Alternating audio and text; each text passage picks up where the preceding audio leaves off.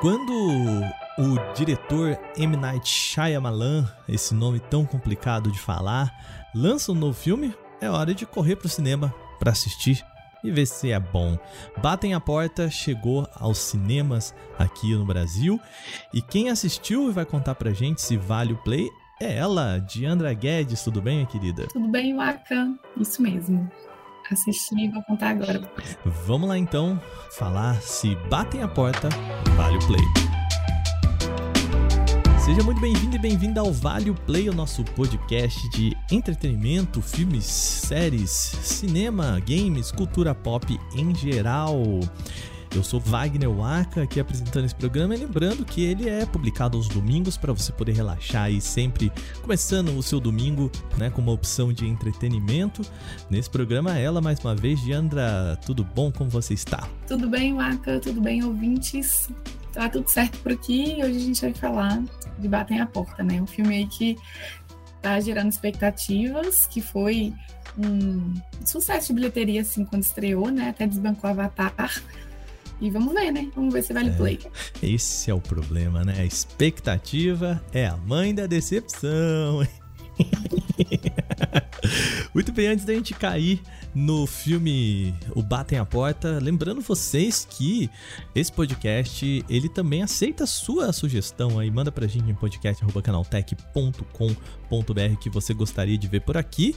E lembrando também que se você quer ver, ouvir as notícias da semana, aqui nesse mesmo feed de terça a sábado a gente tem o podcast Canaltech. Segue a gente aí no seu agregador para não perder nada.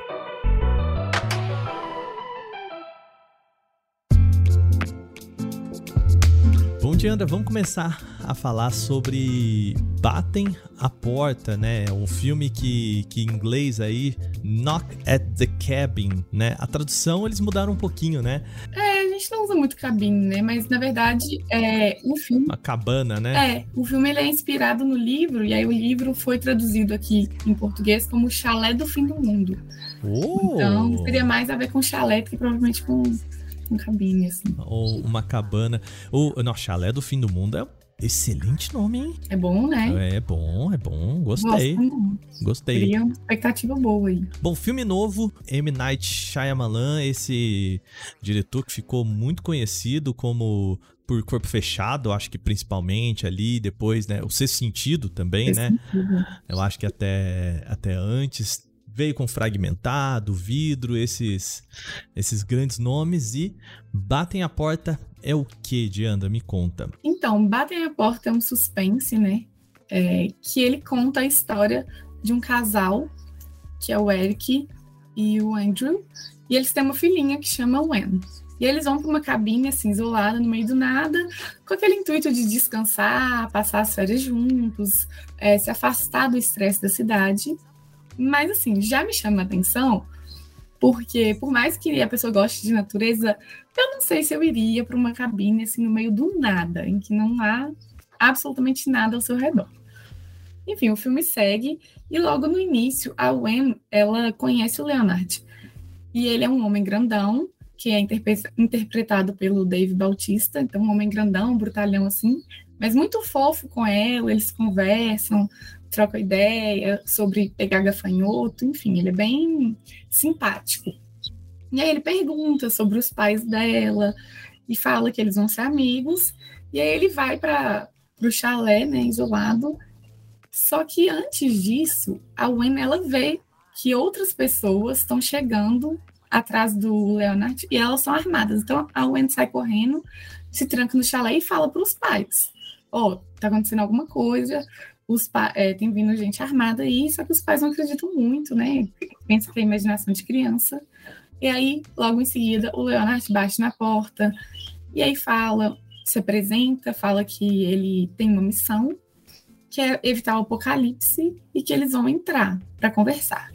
É claro que nesse momento os pais, Eric e Andrew, já estão assustados, já viram que realmente essas pessoas estão armadas e não estão entendendo nada. Que apocalipse? Quem que são essas pessoas? Se eles são um bando de fanáticos religiosos ou se eles são doidos? E eles não deixam entrar, né? Obviamente, acho que ninguém não, deixaria. É, é, é a coisa mais sensata a se fazer, né? É. Não é?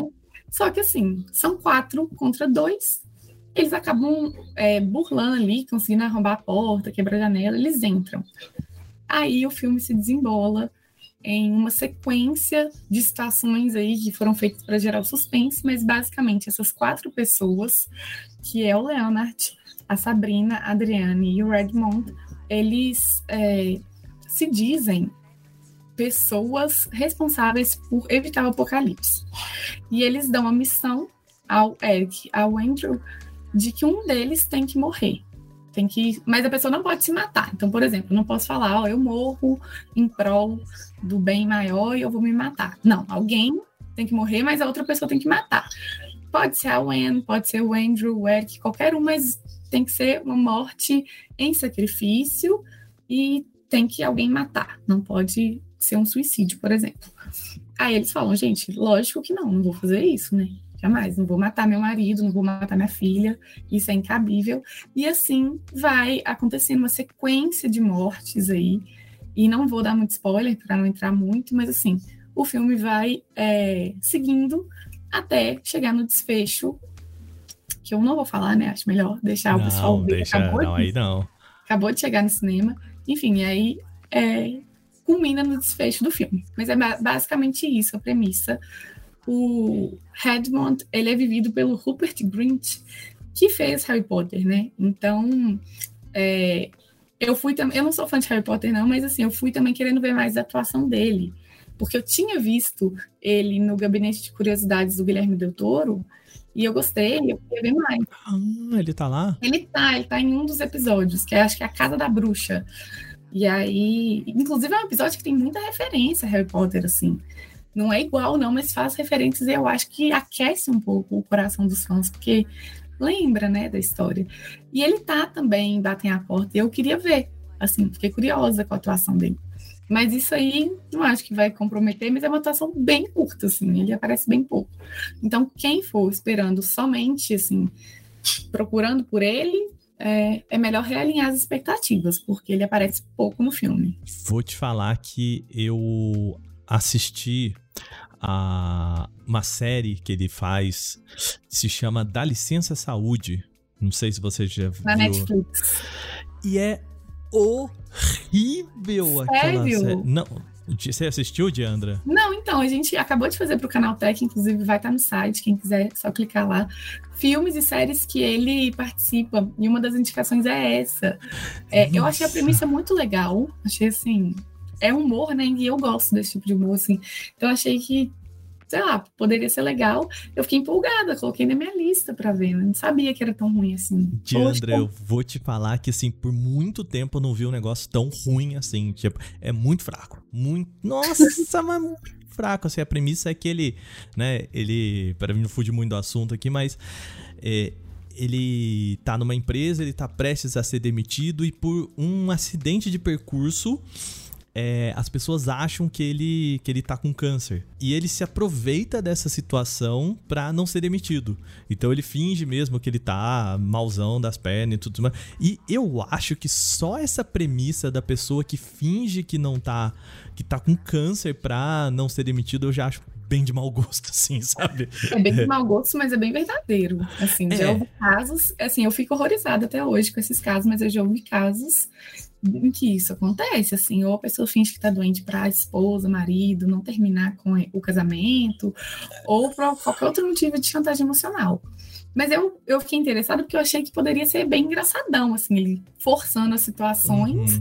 para que as pessoas não descobrissem de jeito nenhum que ele está com câncer, mas agora já vou rever a minha expectativa. Olha, eu achei, eu achei péssimo. Mas enfim, voltando para o universo de M. Night Shyamalan, né? Você assistiu ao filme, foi no cinema, e agora vamos falar sobre... Você tinha expectativas boas, é isso? Eu tinha expectativas ótimas, acho que assim, pelo nome do, do livro e pela premissa também. Eu fiquei muito interessada. E eu gosto de suspense, gosto de terror, gosto do sexto sentido que o Shyamalan fez. Então eu tinha expectativas altas e aí elas foram bem frustradas. A história não é ruim, assim. É, a, igual eu falei, a premissa, a sinopse, ela não é ruim. Mas eu acho que no livro, você que está lendo o livro, deve funcionar muito melhor do que ver. Por quê? Porque no livro a gente não, não tem imagem, deixa a imaginação fluir, enfim, e eu acredito que como tem muito espaço ali de narrativa, a narrativa é bem melhor construída do que foi no filme. O filme, ele deixa a desejar, essa é a grande definição. Você senta no cinema e você fica, tá, e aí vai acontecer isso, você já entendeu o que, vai acontecer, beleza. Mas aí você fica, e beleza, e aí, o que mais? E não tem o que mais, é só isso. Então, frustra porque ele não traz nada, te surpreende antes, acho que antes da metade, a gente já sabe o que, que vai acontecer. Não tem um plot twist, não tem algo assim, nossa, surpreendente. É isso. Então, por isso eu continuo com a minha opinião de que no, no livro ele deve ser melhor, porque com certeza foi mais desenvolvido, os personagens foram mais desenvolvidos, o próprio personagem do Rupert, é, gente, ele é pessimamente desenvolvido, não dá nem para julgar a atuação do ator, porque assim, é tão pouco tempo de tela que você não consegue falar ah, foi bom ou foi ruim. E fica aí, a ver navios. a ver navios.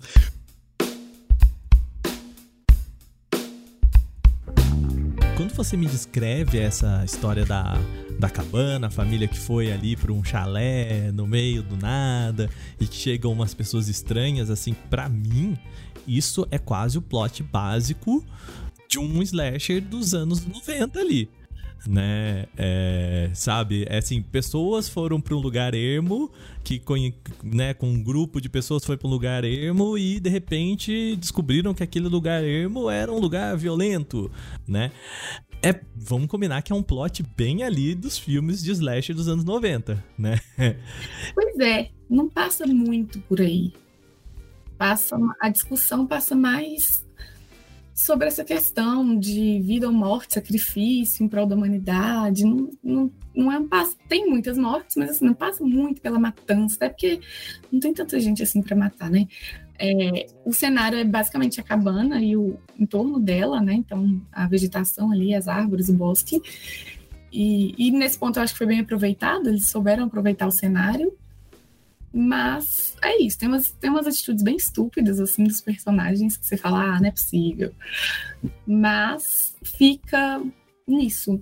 Agora, quem lê o livro e quer ver o filme, é, gostou, quer ver o filme, pode, pode fazer isso porque o final foi modificado. E vice-versa também. Se você viu o filme, gostou pra caramba, acha, ou então tá que nem eu ah, foi legal, foi ok, mas eu acho que o livro aprofunda muito mais, creio eu, tá? Opinião aqui.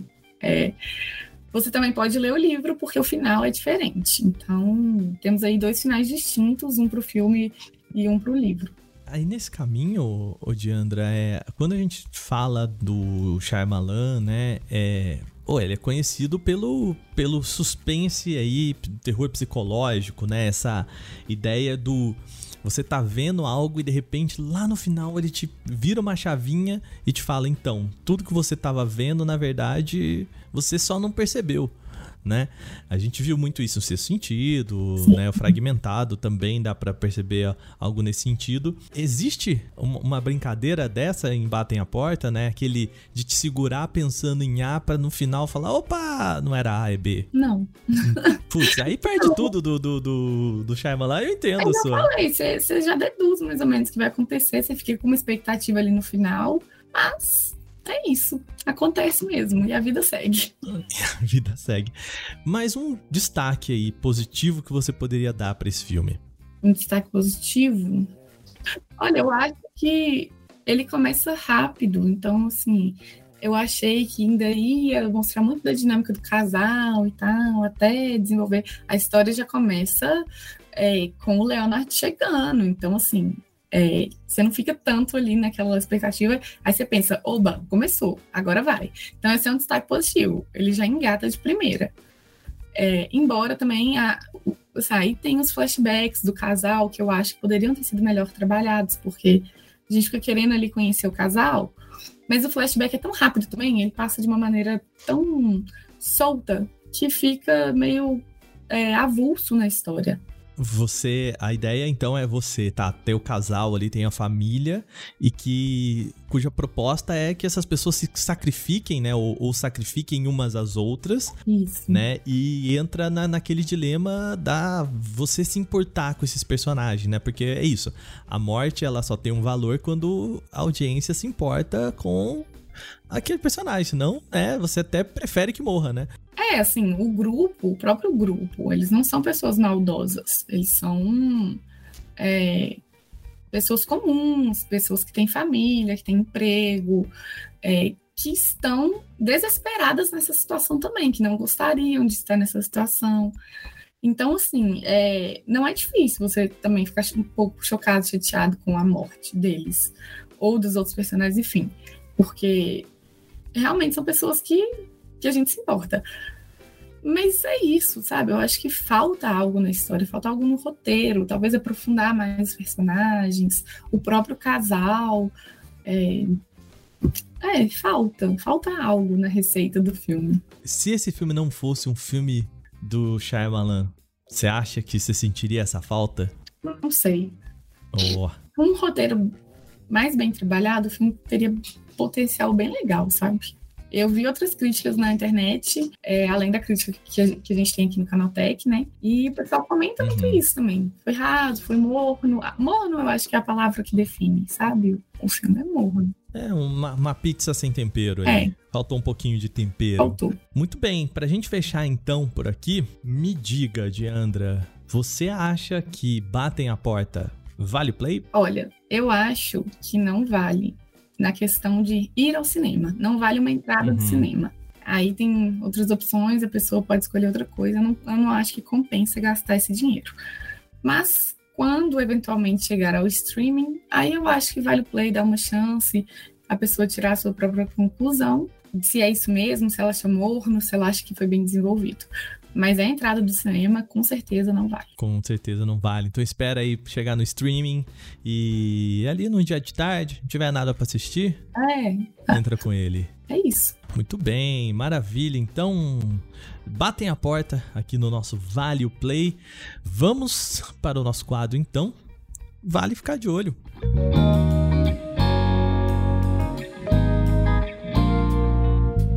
Bom, o quadro Vale Ficar de Olho é o quadro em que nós falamos sobre produções aí que estão sendo lançadas nessa semana ou já foram lançadas que vale você ficar de olho, vale dar uma chance por aí. Diandra, começamos por você, pode ser? Pode ser, Waka. Bom, essa semana chegou a Netflix a quarta temporada de Você, ou You, como você uhum. quiser chamar e é uma série que tem um, uma base de fãs boa, que conquistou a audiência. Então, acho que vale a pena dar uma olhada aí. Quem já acompanha provavelmente vai assistir a quarta temporada. E é isso. Muito bom. O Yu já che... O Yu já está disponível então quando você estiver ouvindo esse, esse programa. Bom, vamos fazer um bate-volta aqui então. Diandra, eu quero falar sobre um jogo que tá para ser lançado aí, que é o Wild Hearts, os Corações Selvagens, que é um jogo que quer misturar aí uma estética bonitinha com uma brincadeira de Monster Hunter, né? É, Monster Hunter para quem não sabe, é um jogo em que você vai para uma caçada com um grupo, você tem que matar um bichão gigante para conseguir pegar ali as os espólios daquele, daquele bichão, né, daquele monstro, e você criar armas melhores para você pegar bichos ainda maiores, para você conseguir criar armas melhores, para você conseguir pegar bichos melhores. Isso até o fim do jogo. Tem muita gente que adora esse loop de gameplay. Agora, o jogo chegando em uma nova versão para ele que não é feito, né, aí pelo pelos mesmos desenvolvedores aí. Então, para PC, PlayStation 5, Xbox Series é um jogo que promete bastante, lançamento dia 16. Você tem mais uma, uma série aí, né, Diandra? Isso, essa semana chegou ao Globoplay a segunda temporada de As Five, que é uma, uma produção original deles, né? E acompanha a vida da Benê, da Lika, da Tina, da Ellen é, e da Keila. E elas são é, personagens que vieram de Malhação. Então a Five, ele é um spin-off, na verdade. É mesmo? Isso, elas fizeram sucesso em Malhação. E aí foi, tipo assim, na época elas estavam, tipo assim, na escola, né? Então, uhum. acompanhou a vida delas nessa, nesse período escolar. Agora, em Five, elas já estão adultas, fazendo faculdade, trabalhando, tendo outros tipos de relacionamento. E é uma série bem legal, porque ela aborda esses dilemas da juventude, passa por alguns pontos aí, como é, orientação sexual, é, esse dilema aí do trabalho, do que, que você quer para fazer da sua vida, do que, que você consegue fazer para ganhar dinheiro. É bem interessante. Então, chegou aí no Globoplay. Quem já viu a primeira temporada, vale a pena ver a segunda. E quem não viu, vale a pena também dar uma chance. Eu acho bem legal a série. Produção brasileira, né? Isso. Então, as Five já disponível a segunda temporada e, portanto, a primeira também. Né? Também. aí no Globoplay. Para fechar esse quadro, então, a gente vai falar também de um lançamento para os cinemas aí, mais o primeiro grande lançamento da Marvel nos cinemas para 2023, que é o Homem-Formiga e a Vespa Quantum Mania, né? Que é a expectativa de que de fato agora sim o universo cinematográfico Marvel vai entrar no multiverso, que enfim eles vão, né? De fato entrar nessa, nessa brincadeira, porque o multiverso da loucura lá do do Doutor Estranho não, não, fez o que eles queriam, né? Veio aí tudo em todo lugar ao mesmo tempo mostrar como se faz. é, não, tudo em todo lugar ao mesmo tempo é o filme que bombou, né? Definitivamente bombou. o filme de 2022. Bombou demais. Até que a gente sempre fala dele, ele sempre aparece nas nossas listas de mais assistido, da semana, enfim. É o filme. É o filme. Então, chegando aos cinemas dia 17 de fevereiro, portanto, aí a, um, um compromisso aí da, da sexta-feira, quem quiser, né? Uma, uma ideia para você pegar aquele cinema de sexta-feira. Homem-Formiga e a Vespa Quantum Mania. Muito bem, Diandra. Fechamos assim então o nosso Vale Play dessa semana. Acho que é isso, né? Podemos passar a régua. Acho que é isso. Passamos pelos principais pontos aí da semana. Muito bem. A gente vai ficando por aqui. Lembrando você, segue a gente para não perder nada e compartilha esse podcast com um amigo ou uma amiga que pode gostar do nosso programa. O Vale Play é feito por uma equipe super dedicada aqui. Quem produz, roteiriza, edita e apresenta sou eu, Wagner Waka, e dessa vez contando com a co-apresentação dela, de Andra Guedes. Muito obrigado, minha querida. Eu te agradeço, Waka. A gente também conta com a revisão de áudio da dupla Gabriel Rime e Mari Capetinga, a trilha sonora de Guilherme Zomer e a capa feita por Eric Teixeira. A gente vai ficando por aqui. Um bom domingo para você que tá aí, acordou, ouviu o nosso podcast. Espero que tenha um domingo delicioso e que possa aproveitar as coisas que a gente falou por aqui. A gente se vê amanhã no Porta 101, o nosso podcast sobre um tema do universo da tecnologia. Aquele abraço, tchau, tchau.